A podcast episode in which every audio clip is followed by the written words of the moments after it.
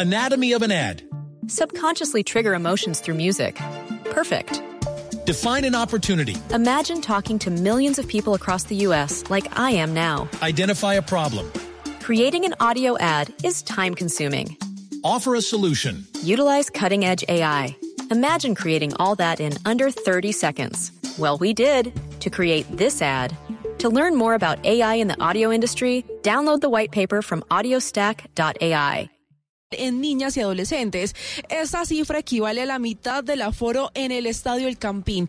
Cada hora son abusadas dos niñas en Colombia y cada día 53 niñas sufren abuso sexual. Y en 2018 114 niñas perdieron la vida. Con ella la oportunidad de crecer y cumplir con sus sueños. Directora de Incidencia Política de Save the Children, Luz Alcira Granada. Estos casos se presentaron por situaciones relacionadas con homicidio vinculado con eh, malas perdidas, asesinato posterior a un eh, tema de abuso sexual, violencia contra niñas, incluso muchas veces eh, casos de venganzas contra las familias. Según un estudio de la Organización Mundial de Salud que evalúa a 24 mil mujeres en 10 países, encontró que a mayor nivel educativo de las mujeres, menor es el número de casos de violencia en su contra. María Camila Castro, Blue Radio.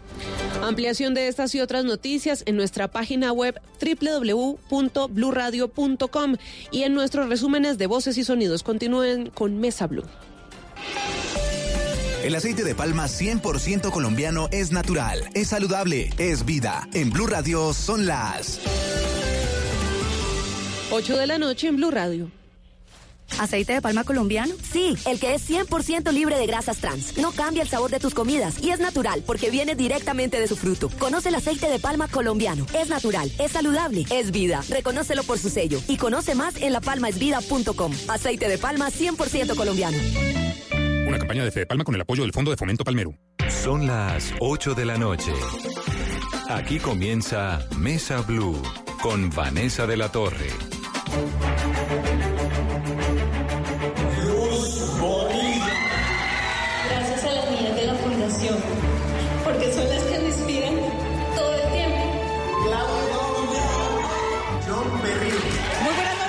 Bienvenidos a Mesa Blue. Esta emoción esto que ustedes están escuchando es lo que se ha sentido en la premiación de los Titanes Caracol, que es una alianza que hace Caracol Televisión con empresas y con entidades como Essentia, en el Codensa, Universidad de La Salle y CoSalud para destacar algo muy importante que es el trabajo, la solidaridad, la creatividad de personas que han logrado hacer en nuestro país, a pesar de las vicisitudes y de los retos de la vida cotidiana, unos lugares y unos entornos muchísimo mejores de lo que sin su trabajo serían.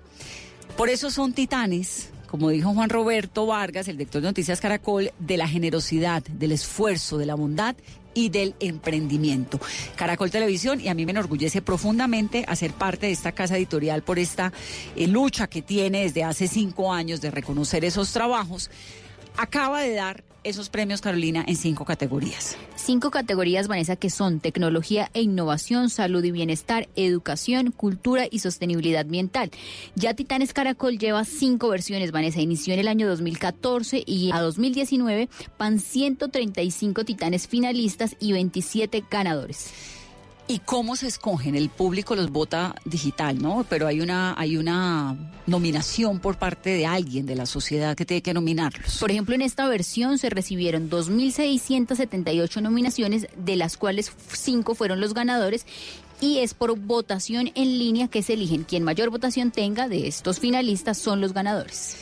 Vamos a comenzar entonces en el programa de hoy a hablar con esos titanes Caracol para que ustedes los conozcan, para que sepan las historias tan inspiradoras que hay detrás de todos ellos. María Camila Roa del Servicio Informativo los entrevistó a algunos previamente, eh, antes de este programa y después del premio.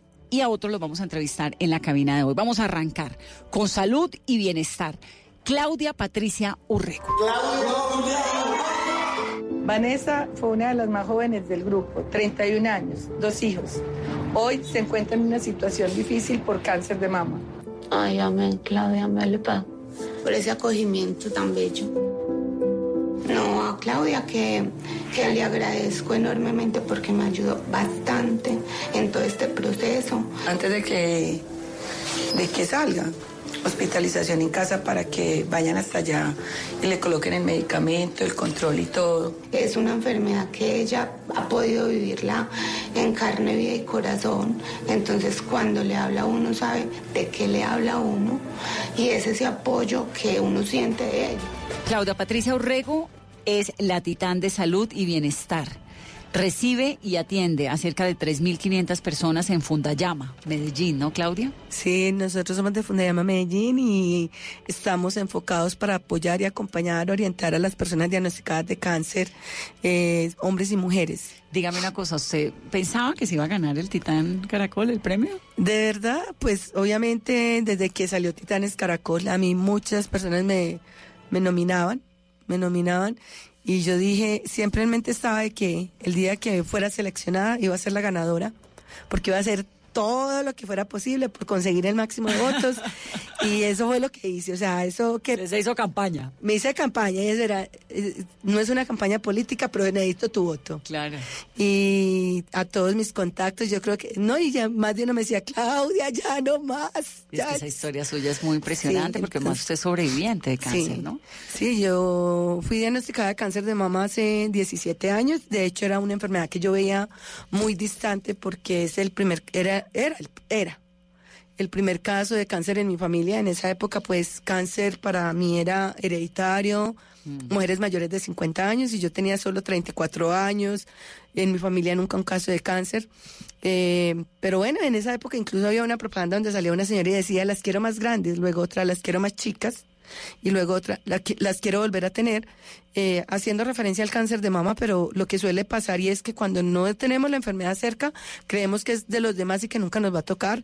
Me tocó a mí, me tocó aprender a punta de resbalones y caídas, aprender de la enfermedad, de la seguridad social, porque sabemos que aportamos a la salud, pero no sabemos qué estamos pagando. Y ante una enfermedad como es el cáncer, que es considerada una enfermedad de alto costo, cuando empezamos el tratamiento, esto sí, esto no está en el plan obligatorio de salud. Entonces ahí aprendí yo que tenemos le- leyes que nos protegen, que la salud es un derecho, que la vida es un derecho y ¿Qué que tal si es no el tengo sistema de salud, pues, de Colombia? hay una crisis bien grande que sabemos y no somos ajenos. Yo creo que eh, a medios los hemos bombardeado también para que nos ayuden, porque hay EPS que no están cumpliendo con pues con las necesidades y la atención de los pacientes y la demanda, las demandas, las acciones de tutela, los derechos de petición y reclamaciones por salud son muchísimos y es el, di- el pan nuestro de cada día. Pero bueno, ahí seguimos con pie firme. Y eh, de hecho eso fue lo que yo empecé a hacer porque ah, yo no conocía nada. O sea, yo cuando a mí me ¿Qué hacía diagnostican, antes? yo era, es- trabajaba en una empresa de software y comunicaciones. Era la tester la que hacía todas las pruebas ver por dónde re- reventaban las aplicaciones. Y no, ahora, como digo yo, soy ingeniera de sistemas por cartón y, y abogada, psicóloga, administradora por devoción. Estas 3.500 personas que usted atiende, que recibe, que asesora y que acompaña en Fundayama, la fundación que creó para las personas que padecen cáncer, ¿qué reciben en la fundación? Vamos, usted que les da apoyo, además de emocional y todo esto, jurídico. Nosotros tenemos varios programas para los pacientes. Tenemos un programa que se llama Viviendo mis derechos, que es a través del cual nosotros buscamos que los pacientes accedan a todos los requerimientos o las necesidades clínicas ordenadas por sus médicos tratantes. Tenemos yoga, terapia ocupacional, eh, tenemos un programa divino, divino, divino, que es arteterapia en salas de quimioterapia. Y lo que nosotros buscamos es que el paciente esté recibiendo su quimioterapia, pero que de una u otra manera se sumerja en un espacio totalmente diferente y no cuente las horas, las bolsas ni nada, porque hay quimioterapias que van de 3 a 4, 6 u 8 horas y el tiempo se hace eterno, largo. Entonces buscamos como que hagan actividades que se sientan productivos, que sanen a, a través del arte, eh, con plastilinas, con colores, pintando mandalas, con arcilla. La gente dice, bueno, ¿y cómo llevan arcilla? Sí, llevamos arcilla y también llevamos los pañitos pa- para que se limpien, pero es bien bonito. Y es ver cómo ellos expresan pues sentimientos, emociones, cómo sueltan a través de esto, es bien lindo. Tenemos apoyo emocional. Eh, cuando las pacientes no tienen aseguramiento y de pronto manifiestan alguna algún cambio en sus mamas, que es como lo más frecuente, pues tenemos alianzas con algunas instituciones para la realización de exámenes eh, diagnósticos como ecografías o mamografías. Eh, tenemos apoyo con al- mm, profesionales que nos leen estos estudios. Entonces lo que nosotros buscamos es que la paciente llegue a una atención lo, en el tiempo más corto posible. Y tenemos también lo que son conferencias del segundo fue de cada mes. De hecho, hoy tenemos la conferencia de es en Medellín. Todo es en Medellín. Y de eso también hace parte la fábrica de pelucas, porque es una de las etapas más difíciles cuando se ven las víctimas de cáncer sin cabello. ¿Cómo funciona y quién quiera donar qué debe hacer? Eh, lo que pasa es, durante el tratamiento hay una serie de pérdidas, o sea, perdemos desde una parte de nuestro seno a perder todo el seno, perdemos el cabello por la quimioterapia. Entonces, nosotros tenemos el, el programa de pelucas en cabello 100% humano, son cabellos, nosotros en el año recibimos más de 1.300 donaciones de cabellos y es increíble. La gente es un acto de desprendimiento y un gesto de amor muy grande. Eh, nosotros a los donantes, eh, los costos de elaboración de las pelucas son muy elevados, entonces lo que nosotros hacemos es que al donante de cabello, con el cabello les pedimos un aporte mínimo de 20 mil pesos para cubrir en parte los costos de materiales, porque si no sería imposible Para hacer la peluca. Para hacer la peluca. Pero eh, a través de esto, o sea, este gesto solidario y de, infini- y de infinito amor, porque es muy bonito, nosotros podemos, eh, hacemos posible que mujeres de escasos recursos o cualquiera, pues pueda acceder a una peluca en cabello 100% humano, que en el mercado son muy costosas y dependiendo del largo puede costar 3 millones y medio, 4 millones o más. ¿Y quiénes son los donantes? Qué bonito. Eh, es muy lindo porque las, el mayor número de donantes son niñas. Es bien lindo, o sea, de todo. Hay hombres, mujeres, niños, niñas. Hay niños que se han dejado crecer el cabello, niños. Para que se han dejado el eso. Hay mamás que van a la fundación porque hay colegios que por, por reglamento no les permiten a los niños el cabello largo.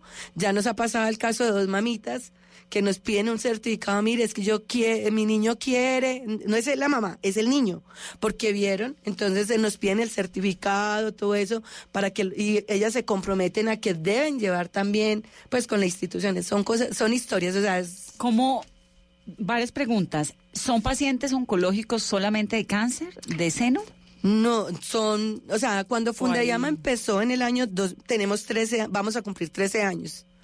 Cuando empezamos era solamente cáncer de seno porque los especialistas que inicialmente nos apoyaron eran especialistas Claro, en que cáncer era de su mama. experiencia, además. Y era mi historia, era lo que yo conocía, porque también la idea es educar con respecto a la enfermedad. Eh, con el tiempo, pues, o sea, yo siempre, cuando yo tomo la decisión de crear la fundación, eh, yo venía ayudando de manera altruista a los pacientes en salas de quimio, porque a mí me tocaba ir cada ocho días a que me pusieran un medicamento. Entonces yo conocía historias muy duras eh, de gente que llegaba caminando, salía caminando y no tenían, porque no tenían un pasaje ni siquiera en bus, personas que llegaban pasadas de hambre. Entonces yo todos los miércoles, yo tenía quimioterapia los miércoles y los martes pasaba por todos los puestos de mis compañeros con una bolsita. O sea, a mí no me importaba que echaran y podía recoger desde 200 hasta 10 mil, 20 mil pesos que me colocaban y yo les llevaba refrigerios, pasajes y com- por eso digo yo que Dios me preparó el camino para llegar, identificar muchas necesidades de los pacientes y poder ayudar a los pacientes. Entonces la, la fundación surge como de toda esa historia, de todo lo que yo vivo. ¿Y cómo logra hacerla rentable, que sea sostenible? Ahora pues ya tiene 3.500 pacientes, ya tiene un respaldo económico que funciona, pero al comienzo ¿cómo hizo? Siempre, siempre, siempre Fundayama se ha sostenido desde la- el capital humano. O sea, nosotros no tenemos una carga prestacional alta. O sea, nosotros, es más, eh, trabajamos con voluntarios desde el año 2006. La primera persona vinculada a la fundación con prestaciones fue la asistente administrativa, que fue en abril del el marzo, el 4 de marzo del el 4 de marzo de 2014. Y era la asistente. Entonces, como digo yo, yo era Zoila. Soy la abogada, soy la psicóloga, soy la mensajera, yo era la de todo. Eh, tuve una experiencia y fue como el diagnóstico, el último diagnóstico que tuve, el, el cu- el cuarto evento de cáncer, que fue en el año 2009. De hecho, la fundación funcionaba desde mi casa, entonces el agua era la misma de mi casa, el internet de mi casa, todo. ¿Y arrancó con cuántos pacientes? ¿Con usted y Arrancamos eh, en la Asamblea de Constitución, esperábamos máximo 60, sacamos documentos, pues el- los estatutos para 60 y llegaron 111, que fueron los que firmaron el acta de Constitución. Ahí es donde arranca. Ahí fue cuando empezamos y todo esto fue a raíz de un evento que yo vine, vine, pues estuve en Bogotá y expresé, yo quiero ayudar, yo quiero esto y todo fue fluyendo. O sea, yo siempre he dicho que, se me ha que cuando uno quiere ayudar y servir y, y la tiene clara, el amor puede con todo. O sea, no necesitas dinero para hacer las cosas y realmente lo que menos había en la fundación es dinero. Pero hay un amor muy grande de ayudar al otro, de servir al otro y de tocar como la vena del corazón del otro. Entonces, nos sostenemos mucho de donación de tiempo y conocimiento. Y de esos 3.500 casos de pacientes, ¿todos han podido salir victoriosos o en medio del proceso hay quienes han fallecido? Hay muchas pues muchas no, hay personas que han fallecido en el proceso porque igual la enfermedad se manifiesta de diferentes maneras, eh, si bien hay pacientes con un mismo tipo de cáncer, pues eh, los tipos de cáncer, eh, perdón, si hay varios pacientes con, por decir algo, con cáncer de mama, el cáncer de mama es muy diferente entre una paciente y otra. Cada uno es un universo. Entonces hay unos que son más agresivos que otros, de acuerdo a la patología, el tratamiento, la oportunidad. Entonces hay pacientes que fallecen. De hecho, pues eh, mi galardón de ayer lo recibí en memoria de Vanessa. Vanessa estuvo para el video, ella que fue el 14 de mayo. Vanessa murió el 30 de mayo a los 15 días. Entonces, eh, cáncer de mama, ya fue diagnosticada cáncer de mama muy joven, a la edad de, de 27 años, 28. Mm. Eh, y tenía 31, eh, 31, 27 años fue. Y tenía 31 años, ella falleció. Vanessa la descuidaron porque porque eh, se sintió la bolita, pero no, eso es normal porque Vanessa ya tenía un niño de, de siete años, ocho años, y estaba con una bebita. Entonces, era madre, era lactante, no había historia de cáncer en la familia ni nada. Entonces, eso es normal, eso es una bolita de grasa, porque estaba alimentando a su bebé cuando ya pues se le diagnosticó un cáncer de mama avanzado, por eso te decía de que igual hay pacientes que fallecen porque el diagnóstico es tardío, no es un diagnóstico oportuno. Yo ayer parte de mi llanto recibiendo la estatuilla era eso, recordar que Vanessa estuvo ahí, y en honor a todas las que estamos vivas, porque igual también y es como dije yo, o sea, yo no era la que me estaba ganando la estatuilla, yo ahí era la representación de millones de colombianos que, que día a día debemos afrontar una enfermedad mm. que es difícil desde el mismo diagnóstico, pero somos conscientes que hay mucho por hacer y por ello soy yo. O sea, si logramos tener los medicamentos, los tratamientos, es, es posible. Claudia Patricia, pues felicitaciones por ese trabajo tan especial, tan bonito que hacen. La fundación se llama Funda Llama en Medellín y está pues en todas las redes sociales, la pueden encontrar para quienes quieran sumarse, para quienes quieran ayudar. Es la Titán de Salud y Bienestar. La felicito de todo mi corazón y muchas gracias por venir a llenarnos esta cabina. Pero yo no voy a ir sin hacer antes una invitación, lo siento. Quiero invitarlos a que la nos reina acompañen. Quiero invitarlos a que nos acompañen. Ahora me hablaban de la sostenibilidad, que nos acompañen en la octava caminata que vamos a hacer en Medellín, que es el 20 de octubre. Camina, corre, tócate. Este es un evento con el cual nosotros buscamos la autosostenibilidad del año. Entonces, así que espero que me llamen, que me quemen mi celular, que me quemen mi WhatsApp eh, para que se inscriban. Mi teléfono es 312-843-1540. ¿Y cómo se pueden inscribir? ¿Solo por Se pueden inscribir por WhatsApp a este número, se pueden inscribir por la página www.caminacorretocate.com o directamente en Fundayam en Medellín, calle 58, número 3952. El teléfono 312-843-1540. Y que también... Me deja, lo pongo en mis redes sociales y en las de todos, y que me quemen el celular, yo no me enojo. Y también que no importa de, qué ciudad me escriban o me llamen, porque también trabajamos en red con, con varias fundaciones a nivel nacional, o sea, no importa si viven en Pasto, en Cartagena, en Barranquilla, donde vivan, me pueden contactar, que soy 24-7. Muy bien. Muchas gracias, Claudia Patricia, y muchas felicitaciones. Gracias a ustedes por la invitación. Gracias, Caracol, por este galardón. Gracias, Dios. Y gracias a la vida. Y gracias a la vida. Y gracias a todos esos ángeles vestidos de blanco llamados médicos y enfermeras que nos tienen también con salud.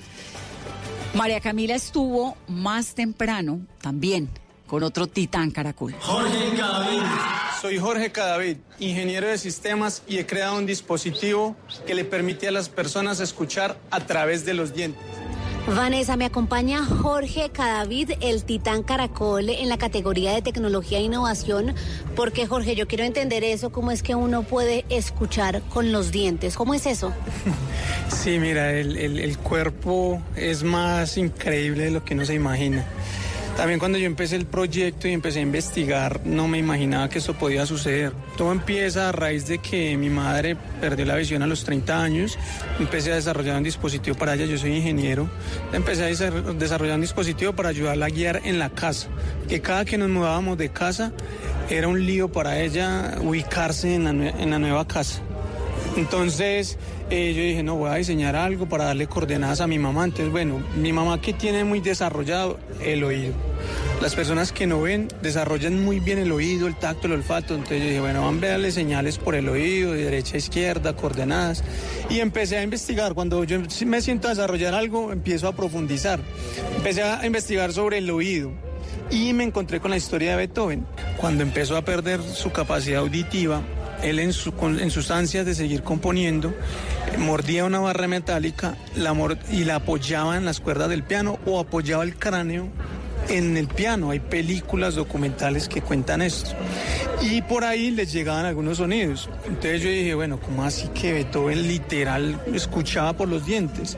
Empecé a investigar y resulta que hay un principio que se llama la conducción ósea y es la capacidad que tienen los huesos por ser semisólidos de permitir enviar ondas sonoras y a una velocidad mayor que la que llegan por el aire. Para hacerte un ejemplo, las ondas sonoras por el aire van en carro, a la velocidad de un carro, y por los huesos que son semisólidos van en avión. Van a 3.400 metros por segundo. Entonces, aprovechando ese principio de la conducción ósea, empecé a desarrollar el dispositivo, a hacer pruebas, a programar, a cambiar transductores, que un transductor es, por ejemplo, un micrófono. Un micrófono cambia una señal eh, física, una voz, y la convierte en impulsos eléctricos. Hace una transducción, hace un cambio. Y nosotros hacemos lo contrario. Cogemos ya todas esas señales eléctricas procesadas y las convertimos en vibraciones. Ok. Cuando tú muerdes el terminal de pino y es madera, porque probamos con aluminio, probamos con varios metales y la sensación no es muy agradable morder un metal. Entonces, el cepino nos da una densidad perfecta para que esas ondas viajen muy rápido. Cuando tú muerdes el dispositivo, escuchas como si tuvieses unos audífonos, un, un- un iPhone o tuvieses un celular, Tal cual como cuando uno tiene un audífono. Tal cual como cuando estás escuchando Blue Radio, por ejemplo. Así, tal cual. O sea, Entonces, las palabras claras. claro que sí. Lo que hay que tener en cuenta y es que eh, sirve para personas que tienen problemas de conducción del sonido, es decir, la sordera Mm. tiene diferentes niveles. Entonces, para hipoacusia funciona sordera leve, sordera media. Para sordera profunda, cuando ellos ya tienen un daño neurosensorial o hay un problema muy grave en la cóclea, ellos alcanzan a percibir ciertos sonidos, pero no los discriminan. El cerebro funciona como una base de datos, como un computador, un disco duro. Lo que almacenes durante el día, cuando estás creciendo, cuando eres un bebé, toda esa información se guarda en el cerebro. Y las personas sordas o con pérdida auditiva grave han dejado de llenar esa base de datos con referencias sonoras. Un ejemplo claro, pregúntale a una persona que nació ciega por el color rojo. ¿Qué te puede decir? Él nació ciego, no ha visto, y tú le dices, tan lindo ese rojo. Sí, no Y te va a sabe qué decir, decir. Qué rojo para mí, no sé. Lo mismo pasa con la sordera. Cuando no hay una información sonora en el cerebro, a él le van a llegar ciertos sonidos y va a decir, no sé, o sea, no, lo- no los puedo. Y hay personas con las que nos ha pasado, que ellos se quedan como pensando, analizando, tardan más tiempo en poder procesar esa información. Entonces, lo que ¿qué queremos hacer? Estimulación temprana con los niños cuando estén empezando a experimentar pérdida auditiva para poderles llevar por los dientes literal esa información sonora que el cerebro requiere para poder procesar el resto de sonidos de su entorno. María Camila, déjeme le pregunto a Jorge Iván, ¿cómo se llama ese dispositivo y hace cuánto comenzó a desarrollarlo? ¿Cómo se llama el dispositivo? Sonata. Sonata. Sonata en honor a la música clásica, en honor a Beethoven. Eh, empezó, en realidad la idea en estos días, eh, un amigo me hizo caer en la cuenta. Yo bailaba en una escuela de danzas en Calarcá y el tablado de madera, cuando nos hacían bailar descalzos, yo sentía ciertas vibraciones por los pies y es así. Una persona con pérdida auditiva pone las manos en el bajo o en un parlante y, siente las vibraciones. ellos sienten las vibraciones de la música. Entonces yo le decía a él, ¿será que si uno pone a vibrar las tablas, hace algún procesamiento, será que uno descalzo, una persona con pérdida auditiva puede eh, sentir la música y bailar? Eso quedó ahí, yo paré porque fue hace más o menos 18 años que yo bailaba. Pero cuando ya eh, estudié tecnología en electrónica, luego ingeniería de sistemas, volví a retomar la idea y ya empecé a desarrollar el dispositivo para mi mamá. Entonces como que esa, esa información que tenía desde hace tanto tiempo, empecé a recopilarla y en esencia Sonata es eso, hacer vibrar un elemento que lleva una información sonora. Jorge Sonata es el primer dispositivo en el mundo que permite lo que usted dice, escuchar a través de los dientes. Sí, nosotros hemos hecho varias investigaciones a ver dónde hay y, por ejemplo, hay un implante, hay niños que literales tienen que perforar el cráneo para insertar un transductor también. Eh, se requiere de una cirugía, bueno, es todo, un proceso muy diferente. El principio de conducción ósea ya ha sido utilizado para ayudar a las personas, pero digamos que es un proceso invasivo. Nosotros lo que queremos es hacerlo más económico, más portable, más estético, casi invisible, como te decía, queremos hacer un retenedor.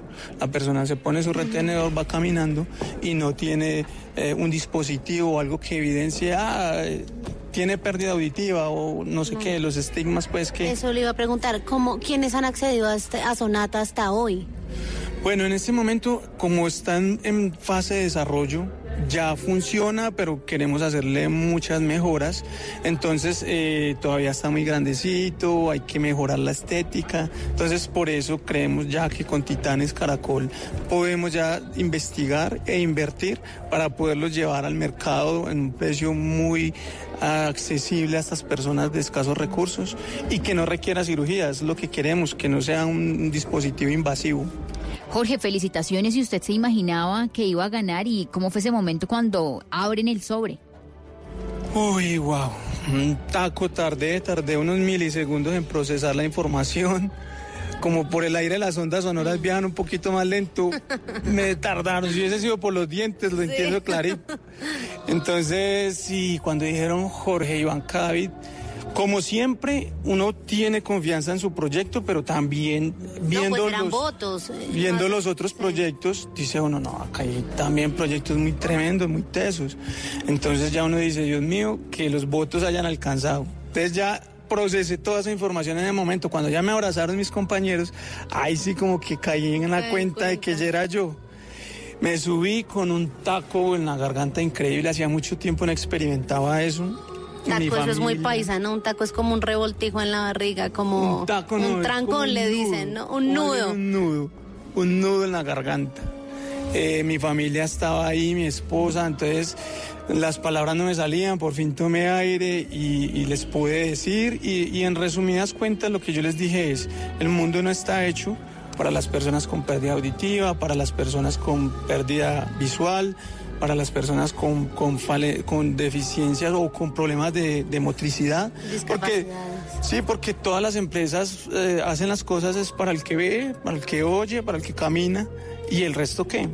Entonces nosotros queremos es conectar esos dos mundos, desarrollar tecnología. Yo siempre lo he dicho, mi sueño es crear un centro de investigación y desarrollo, pero aplicaba a todo tipo de discapacidades para poderlos conectar a ellos, que ellos puedan ver redes sociales. Con Sonata pueden escuchar un audio de WhatsApp, pueden ver una película en cualquiera de estas plataformas, pueden recibir una llamada. Increíble. Entonces es, es poder que ellos sientan que hay empresas que se preocupan por ellos y no todas las empresas que se preocupan por los que, entre comillas, normales. Pues una dicha, lo felicitamos María Camila y, y agradezcámosle por estar acá en Mesa Blue. Jorge, felicitaciones y gracias por estar aquí en Mesa Blue. A ustedes, a ustedes, a los medios, a Caracol, a toda la familia que hace parte de esta organización, porque sin ustedes pues no estaríamos acá disfrutando de esto. Con esta emoción vamos a hacer una pausa rápidamente en Mesa Blue. Estamos hablando de los titanes Caracol y de ese ejemplo que le están dando ellos a un país que necesita tanta inspiración y tanta gente que le esté apostando a lo bueno. Regresamos en breve.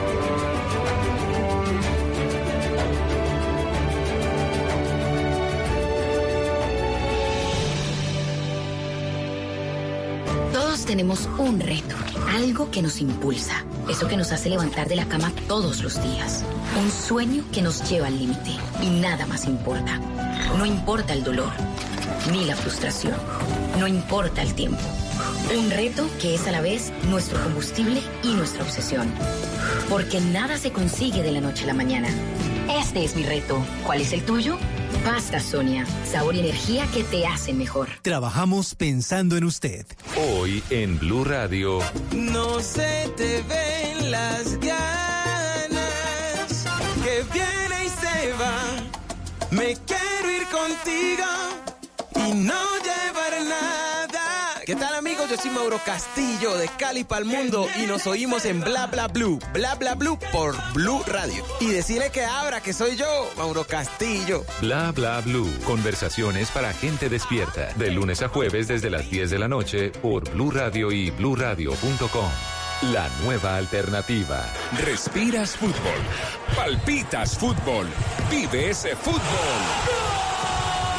Todo el fútbol. En Blue Radio. Con Beta Play. Apuéstale a tu pasión.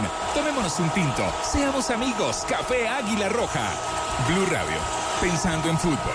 Blue Radio. La nueva alternativa. Cada rincón de este país es maravilloso. Somos más los que podemos hacer la diferencia. Es nuestro deber elegir correctamente. Por nuestro país, por nosotros. En estas elecciones los protagonistas son los colombianos. La mejor elección la hace usted. Colombia decide 2019. Noticias Caracol. Primero en noticias. Continuamos en Mesa Blue, hoy especial de los Titanes Caracol. Y escuchen esto. Soy Felipe Chiquito y pinto sueños y creo que el arte transforma las mentes y la renueva. Felipe Chiquito, así se llama el que se ganó el premio como Titán de Cultura. Y él encontró algo que parecía muy difícil, digamos, de combinar, y es hacer del arte el servicio militar, volver el servicio militar una experiencia muy positiva a punta de pintar murales en las escuelas y en los barrios con sus compañeros y posteriormente eh, le dio vida a la Fundación Montañas de Colores en el 2015. Es un titán de cultura y me da mucho gusto tenerlo acá, Felipe. Bienvenido. Hola, muchas gracias por invitarnos acá. Felipe Eh, Chiquito. Felipe Chiquito, el apellido de mi mamá. Yo soy Felipe García Chiquito, pero todo el mundo me conoce como Felipe Chiquito. ¿Pero usted todavía es militar? No, Ya yo fui soldado en el 2000, un año, servicio militar, y Y ahora es reserva. de yo sí soy de la reserva. ¿Y qué fue lo que hizo para ganarse semejante premio? Pintar, pintar, hacer- seguir un sueño que tenía desde muy niño. Eh, solo que, bueno, le- les cuento, esto nace desde una experiencia que tuve en, en un país donde estuvimos, íbamos a una favela, ya sabemos qué país es. En Brasil. Y un chico no mayor a 13 años, con un fusil, sin camiseta, en chanclas, me pregunta que de dónde soy yo. yo estoy ¿Pero usted por qué llegó a la favela? Yo pintaba en las, yo siempre, bueno, yo me fui a, yo me gradué de publicidad en el 2010, 2009. En Manizales. En Manizales, en la Católica de Manizales. Me voy a viajar a Argentina, un año en Argentina, tres años en Brasil. Y en uno de esos años en Brasil, este chico me ve pintando cuando yo entro a la favela, voy con la pintura y él me pregunta que de dónde soy. Y yo le digo, bueno, soy colombiano, por el acento obviamente no, no soy brasilero. Y me dice, ¿y usted es de dónde? Yo le dije, colombiano. Y automáticamente a él le cambia la cara y veo una cara de miedo en él. Claro. Y yo ese día aproveché eso, obviamente. Y yo, y yo pensé, bueno, el problema no somos nosotros los colombianos. El problema es cómo nos ven a nosotros los colombianos. El problema es ese. Entonces ese día yo dije, no, el nombre de Colombia hay que cambiarlo. Afuera. Cuando llego a mi casa, a Colombia, y empaco mi maleta para volver a salir, a pintar por fuera, para mostrarle a la gente que mi casa es buena, que mi casa está limpia, eh, cuando estoy en la puerta me doy cuenta de que mi casa está un poco sucia. Entonces decido entrar a limpiarla un poco, a pintarla un poco, para así poder salir y mostrarle que mi casa realmente es una casa linda para habitar y que tenemos gente muy buena. Resulta que recuerdo que en el 2000 yo había sido soldado. Y jamás me gustaron. Soldado cuando uno termina el cuando uno termina bachiller y hace colegio servicio Y se militar. lo llevan obligado. Entonces usted Sí. hizo servicio militar y luego estudió Servicio publicidad. militar, después hice eh, artes, diseño gráfico y después publicidad. Listo, entonces llego yo a, mm, a, Manizales y, y recuerdo que cuando yo estaba de soldado en Armenia, yo pintaba, en vez de estar patrullando, yo me, a mí me gustaba era eh, estar en los barrios, pintando con la gente. En esa época se llamaba GEOS, el Grupo de Operaciones Psicológicas, eh, después pasó a ser lo que es ahora eh, Acción Integral, que es donde los ejércitos utilizan una parte de sus soldados para llegar a ser brigadas culturales en los, Sí, en los eso siempre barrios. ha existido, sí, siempre ha existido. apoyo con el trabajo con la pero no ha sido tan visualizado. Sí. Entonces yo aproveché ese, eh, ese- esos grupos que tenían el batallón para visualizarlos un poco más. Y pues nos dábamos la mano. Ellos pintaban conmigo, yo visualizaba más el ejército y así yo mostraba de que mi Colombia no era tan mala. Y entonces pintaba fachadas de casas, Claro, no, hacíamos murales en barrios, hacíamos vallas en barrios. Como yo prestaba servicio, en esa época era pues alusivo al ejército.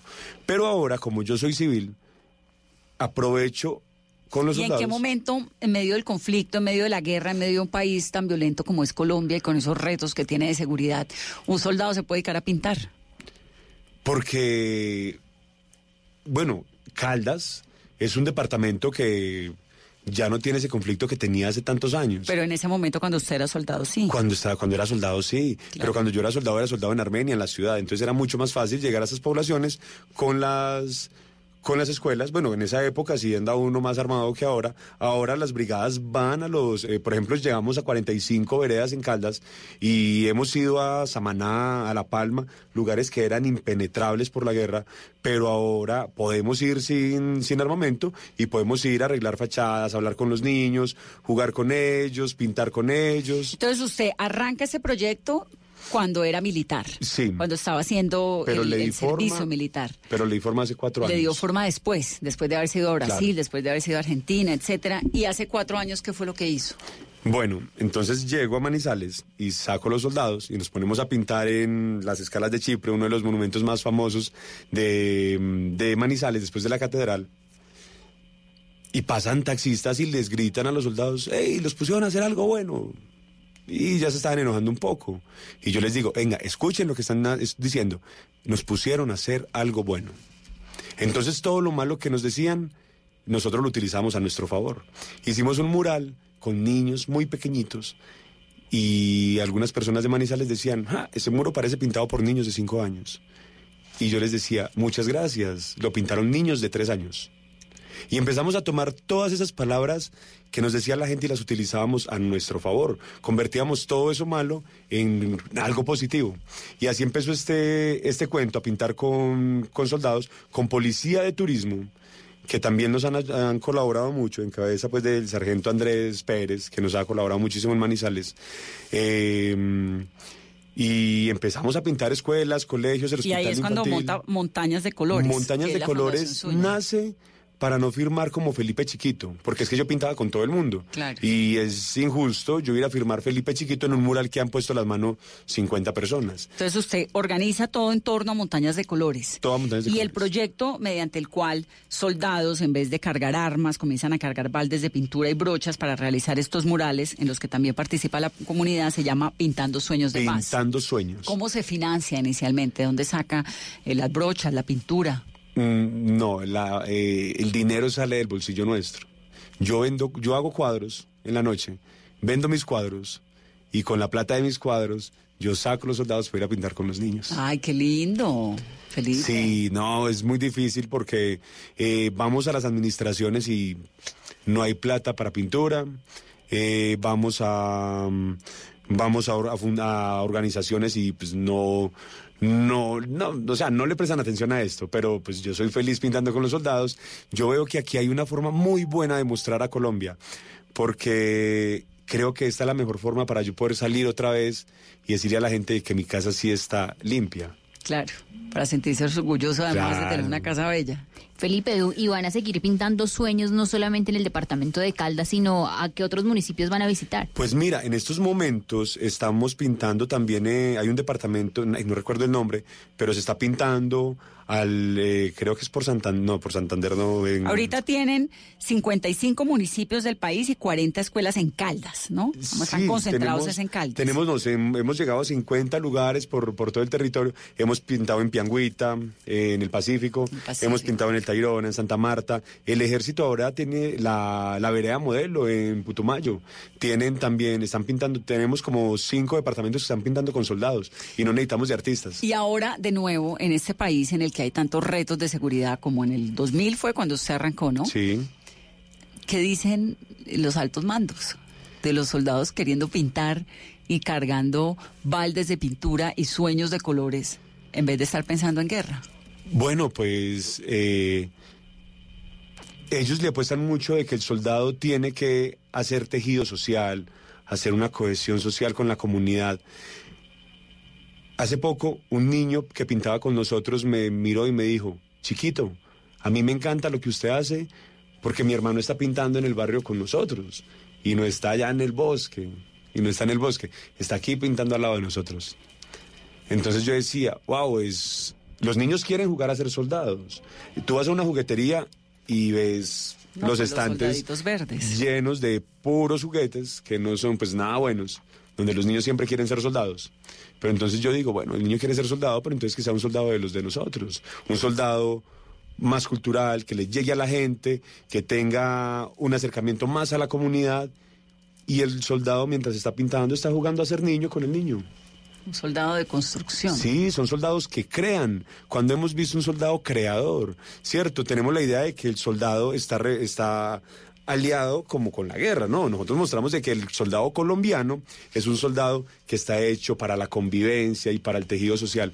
Te cuento una cosa, somos el primer ejército en el mundo en pintar con soldados. Somos el único. ¿Ah, sí? Sí. Qué lindo. Esto lo vamos a llevar a otros lados también. Felipe, ¿y al proyecto no se han sumado eh, altos oficiales, generales, coroneles que quieran también pintar? Sí, mi coronel Avilán de Manizales, que le mando un saludo a mi coronel, él también ha pintado con nosotros. ¿Qué dice el ministro de Defensa, por ejemplo? No, nunca lo he conocido. ¿Y cómo se financia ahora, en este momento? ¿Con los cuadros todavía? Porque ya es un proyecto muy grande. Sí, Inicialmente, cuando usted dice pues eh, que arrancó en el 2015, pero ahora con los 55 municipios a los cuales abarca, eh, ¿cómo se ha financiado? Bueno, pues mi hermano eh, hace poco me regaló 50 galones de pintura. Me dijo, no, Félix, yo le regalo 50 galones. Le- yo, yo publico en redes sociales, hey, vamos a pintar un mural dedicado a Ana María Giraldo. La... eh, ah, no, mentiras, ese sí me lo patrocinó una fundación. Pero yo, bueno, digamos que vamos a hacer un mural tuyo. Entonces yo publico, mira, vamos a hacerle un mural a esta persona que es de Manizales, eh, es una persona que ha hecho logros muy grandes. eh, por ejemplo, ha es- escalado el Everest. Tenemos la, la colombiana, la primera que subió al Everest es vecina mía. Eh, un saludo a Ana María Giraldo que en estos momentos está en Uruguay escalando. Bueno, entonces hacemos eso y la gente llega con pinceles, con rodillos. ¿Y la gente va y ayuda, claro, con pintura. A veces también llegan y dicen, hey, Phil, mira, tengo 300 mil pesos, toma. Wow, pero usted es un artista bárbaro. Tremendo. Pues muchas gracias. ¿Y quiere vivir para siempre de hacer murales y de la pintura? Pues mi proyecto dura 30 años desde ya. Yo quiero llegar a los 200 países que tiene el mundo y pintar con todos los ejércitos del mundo y que la gente vea y entienda de que los soldados no son armas de guerra, sino que el soldado es un ser humano y como ser humano siente y como ser humano es capaz de crear, ¿cierto?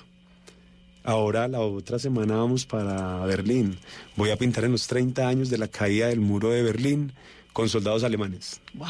y con algunos soldados colombianos que están agregados. Muy bien, pues nos sentimos muy, muy felices de tenerlo aquí, Te Felipe, muy orgulloso. Que Irlanda nos acaba de invitar también, la ciudad de Cork, para que pasemos con ellos. Vamos a pintar con el IRA, el grupo exterrorista, y con soldados unidos, exterroristas del IRA y soldados irlandeses.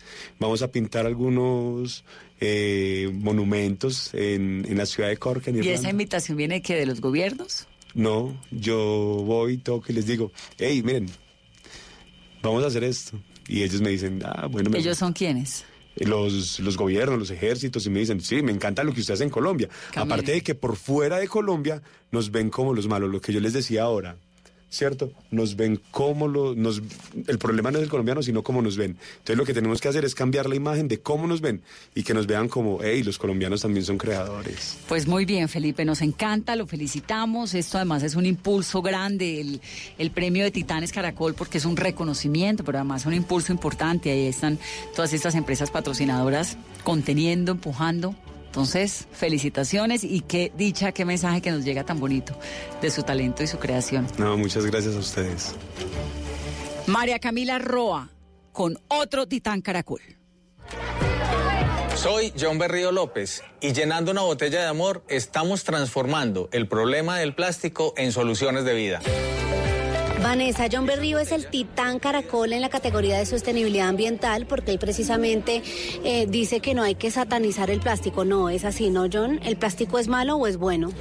El, el- sí, el- hay una- un tema muy importante. El problema no es el plástico. El plástico nos sirve, nos ayuda, nos ayuda a mantener nuestros alimentos, a transportarlos, a todo lo que utilizamos a diario. Porque a uno le dicen siempre que el plástico contamina, que el plástico está matando a los animales.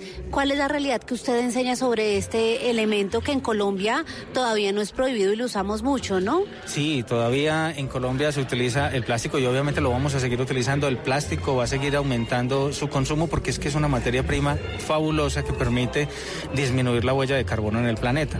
En Colombia producimos 1.500 toneladas diarias de bolsas y empaques flexibles. Esas 1.500 toneladas podrían ser materia prima para la industria de la madera plástica. Y con esa materia prima podríamos estar construyendo viviendas, parques, sillas, mesas, comedores, o sea, todo un tipo de mobiliario urbano que nos permitiría disminuir la brecha entre las personas más necesitadas en el país. Yo quisiera, María Camila, preguntarle a John qué estudió. John, ¿usted qué estudió? Yo soy administrador de empresas con énfasis en economía solidaria. O sea, yo siempre me he movido en estos temas de solidaridad y siempre hemos buscado eh, tratar de no de, de- de dejar de ser efecto y convertirnos en causa. Y cuando uno hace eso, pues entonces empieza a encontrar soluciones. ¿Y cuándo nació toda esta historia de amor con el plástico? Realmente nació hace 20 años. Hace 20 años creamos una cooperativa que se llama la Cooperativa Planeta Verde. Eh, era un programa, un proyecto de grado. La profesora de la universidad nos dijo que teníamos que crear una empresa de mentiras para hacer la práctica. Entonces yo le dije, ¿por qué no hacemos una empresa de verdad? Y ella dijo, yo no tengo ningún problema, yo los asesoro en una de verdad o en una de mentiras. Entonces, Como buen paisa, ¿no? Hagamos empresa, pero de verdad. Sí, entonces uh, hubo una lluvia de ideas entre los compañeros. Alguien dijo confección, otro dijo transporte, otro dijo alimentos. Yo levanté la mano y dije reciclaje. Hablar de reciclaje hace 16, 17, 18, 20 años es una cosa muy diferente a lo que ya estamos viendo el día de hoy. Entonces esos eh, 11 compañeros me dijeron, venga, vámonos con la idea de John. Y yo ya venía pues reciclando, yo tenía un bar y una cafetería y, y de ahí salía mucho plástico, cartón. Cuando, recuerdo con mucho cariño que cuando eso estaba de moda la, la cerveza michelada, estaba en sus inicios. Entonces yo tenía que partir casi 200 limones en la noche. Cuando yo partía esos limones y luego los tenía que revolver con las tapas de las cervezas y luego los revolvía con el vidrio, o sea, yo decía, esto es una locura, esto no puede ser. Entonces comencé a, a- a separarlos. Y me di cuenta que cuando los separaba quedaban, quedaban muy limpios, quedaban organizados. Y empecé a salir a la calle a averiguar qué pasaba con esos materiales. Y de ahí nace la idea de reciclar. Entonces encuentro que esos materiales tienen un precio en el mercado y que podrían generar bienestar. Eh, empieza toda esta locura de- de- del reciclaje. eh, empezamos los, los 11 compañeros que creamos la cooperativa Planeta Verde a buscar recicladores y a trabajar con ellos. Y hoy la cooperativa Planeta Verde tiene más de 80 asociados en, el municipio de Río Negro y es una historia muy bonita de vida. John, pero ¿cómo funciona la cooperativa hoy? ¿Cómo enseñan ustedes a los niños sobre el tema de reciclaje? ¿Cómo funciona este proyecto que hoy lo tiene como un titán caracol?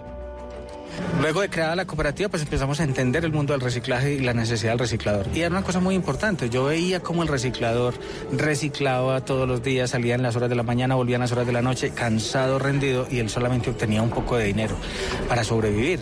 Ni siquiera les alcanzaba para, para cubrir su, su seguridad social.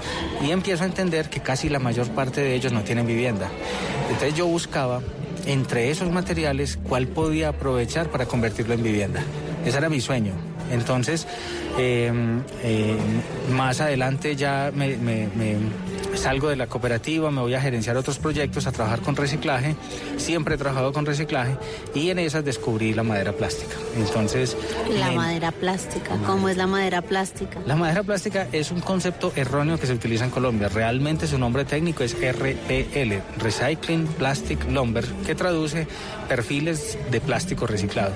Pero en Colombia, eh, por uso, se acostumbró a llamarlo madera plástica porque asemeja la madera natural. Eh, pero la madera plástica pues obviamente tiene unas ventajas muy grandes sobre la madera natural ya que tiene una garantía de 500 años. Eso no lo da a ningún tipo de madera.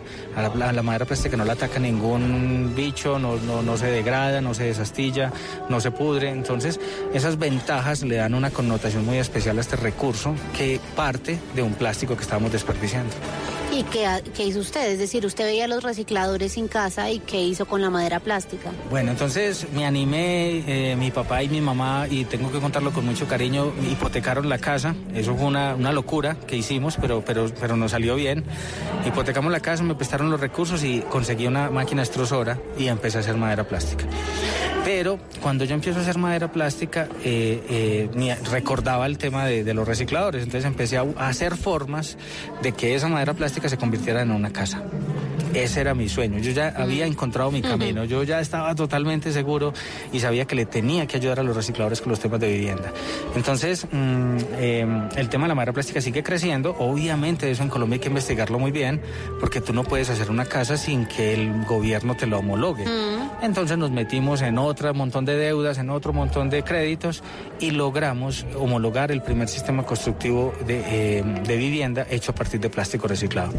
Nos tocó ir al Icontec, normalizar el- el- la madera plástica como un elemento constructivo, mejor dicho, nos tocó hacer de todo. Y en toda esa historia se fue consolidando el tema y entonces descubrí la botella. Yo lo que descubrí fue el ecoladrillo.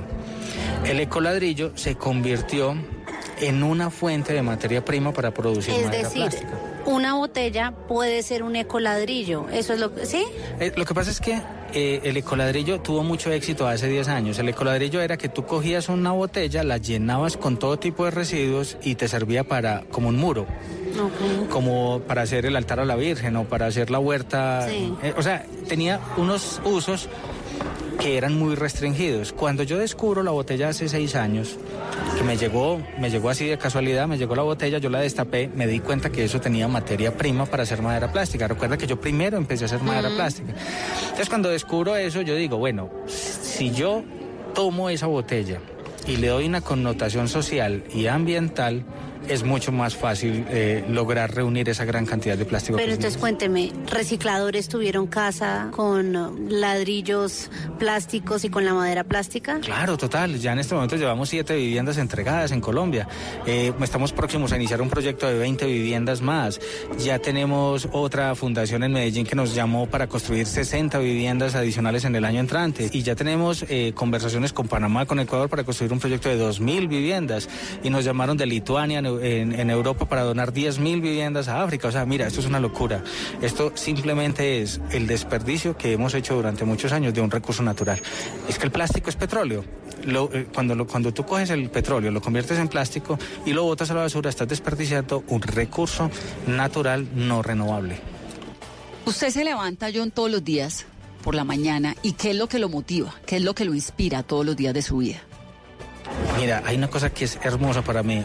Yo, yo me levanto todos los días feliz. O sea, yo soy el hombre más feliz del mundo porque descubrí la forma de solucionar una, dos problemáticas in- increíblemente difíciles de resolver. Una, el problema del plástico y dos, el problema de déficit habitacional en, en América Latina.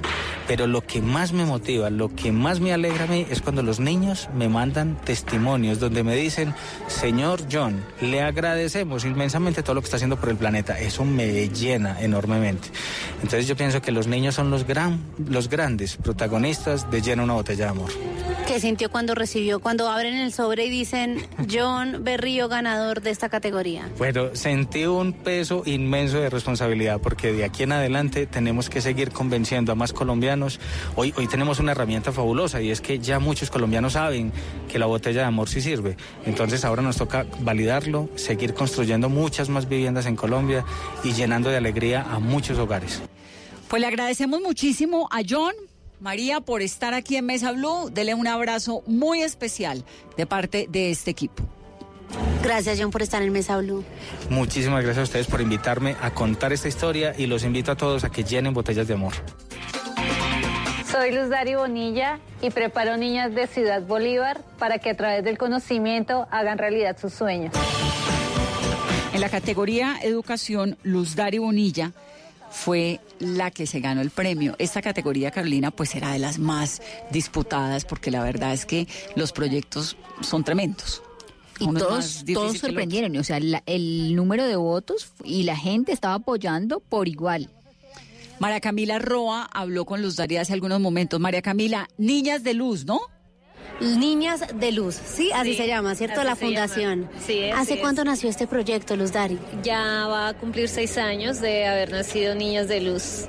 El punto en el que nace todo esto es porque Luz Dari eh, tuvo que trabajar cuando era niña y esa es precisamente la causa de la, de la fundación, ¿no? Que esas niñas que de pronto no pueden estudiar porque tienen que trabajar o no, o hacer otro tipo de actividades, usted les da amor, educación y diversión en la fundación, ¿no? Sí, un poco lo que sucede en la mayoría de familias que de escasos recursos es que cuando existe una hermana mayor, una niña, ella es la que se dedica a cuidar los hermanitos, a hacer los oficios y asume un rol de mamá y deja de lado lo que tiene que ser, que es eh, ser una niña. Eh, no necesariamente es que se tenga que trabajar, sino que se asumen labores que ya corresponden a, a adultos, mientras que la mamá, que fue mi caso, trabajaba, pues yo estaba a cargo de, de mis hermanos y de mi casa. Y Luz Dari se ve joven, ¿cuántos años tiene? No, yo ya tengo un montón, 47.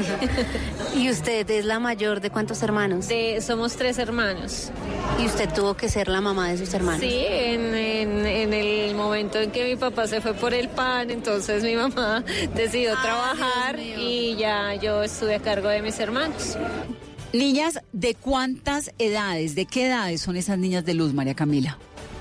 Bueno, en Niñas de Luz hay niñas de qué edades? Desde los 3 a los 17 años. Inicialmente solo recibíamos niñas de 10 años en adelante, pero nos dimos cuenta que las niñas de 10 años cuidaban a las hermanitas y pues eh, en algunos casos tenían que dejar las hermanitas al cuidado de otras personas porque las mamás estaban trabajando. Ellas se volaban para la, para la fundación y en algún momento eh, empezamos a ver por qué las niñas tenían tanta preocupación por irse para las casas nuevamente. Nos contaron que era que dejaban las hermanitas a cargo de otras personas y ahí decidimos abrir eh, pues el rango de edad para que las niñas entraran.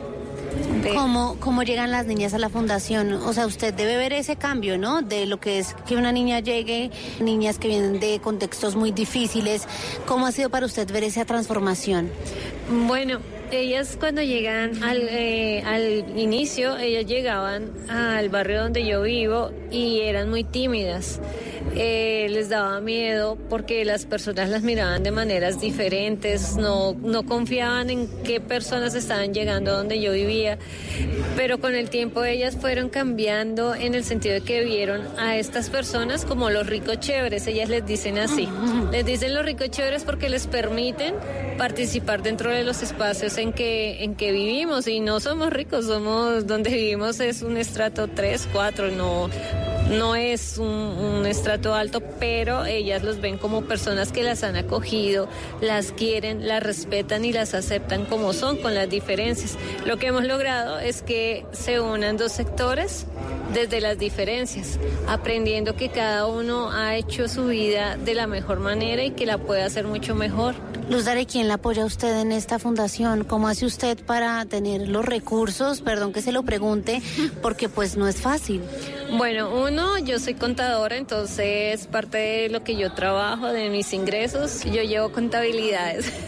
entonces, eh, parte de esos recursos los dejo a la fundación.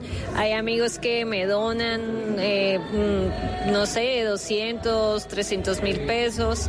Eh, hay uno que me, da una, me dona mensualmente 200 mil pesos, pero esos son para las niñas del Chocó, para Puerto Echeverri. Y hay una familia en el Ecuador que mensualmente me dona 500 mil pesos y el resto sí es a punta de milagros que funcionamos. Estamos tratando de crear un proyecto productivo que nos haga sostenibles. Bueno, igual eso de pronto a partir de hoy va a cambiar ya con el apoyo que le va a dar la universidad. Ah, no, esto es, sí, educación, la Universidad de La Salle, que es el patrocinador. Luz Dari, ¿quién la postuló a Titanes Caracol? Yo no sé quién me postuló. No sabe quién. este es el momento en que yo no sé quién me postuló. Sé que alguna vez me llegó la invitación de Juan Roberto diciéndome eh, que me habían postulado. Pero para ya grabarle la historia. Sí, pero nunca supe quién me postuló. Bueno, Luz Dari, para terminar, ¿cuál es el mensaje a los colombianos? Su caso conmovió a muchos en ese escenario del Julio Mario Santo Domingo. A mí me conmueve muchísimo, le confieso. ¿Cuál es ese mensaje? Usted lucha cada día para transformar a Colombia desde, desde su fundación y que si tuviera que resumir todo esto en un mensaje a los colombianos, ¿cuál sería ese mensaje? El mensaje es que uno educa a través del ejemplo, que si cada colombiano, cada adulto se diera cuenta que su ejemplo trasciende en un niño, seguramente todos trataríamos de ser mejores personas, no siendo perfectos, reconociendo los errores. Es que ser ejemplo es reconocer que me equivoco. Eh, les diría que les den una oportunidad. Las personas no necesitamos limosnas, necesitamos oportunidades que nos apoyen desde lo que son como seres humanos, que trabajo social no significa que pues somos personas que no tenemos nada que hacer o no, que no, no, no sabemos qué hacer o no tenemos que hacer, no. Somos personas que creemos que este país tiene mucho por, por, por rescatar, mucho por hacer. En medio de todo lo en malo. En medio de todo y somos ejemplo. La educación es a través del ejemplo. Luz Dari, gracias. A ti, gracias por la entrevista. María Camila, gracias. Gracias a todos los ganadores, al servicio informativo de Blue Radio por apoyarnos en este programa de hoy. Y gracias y sobre todo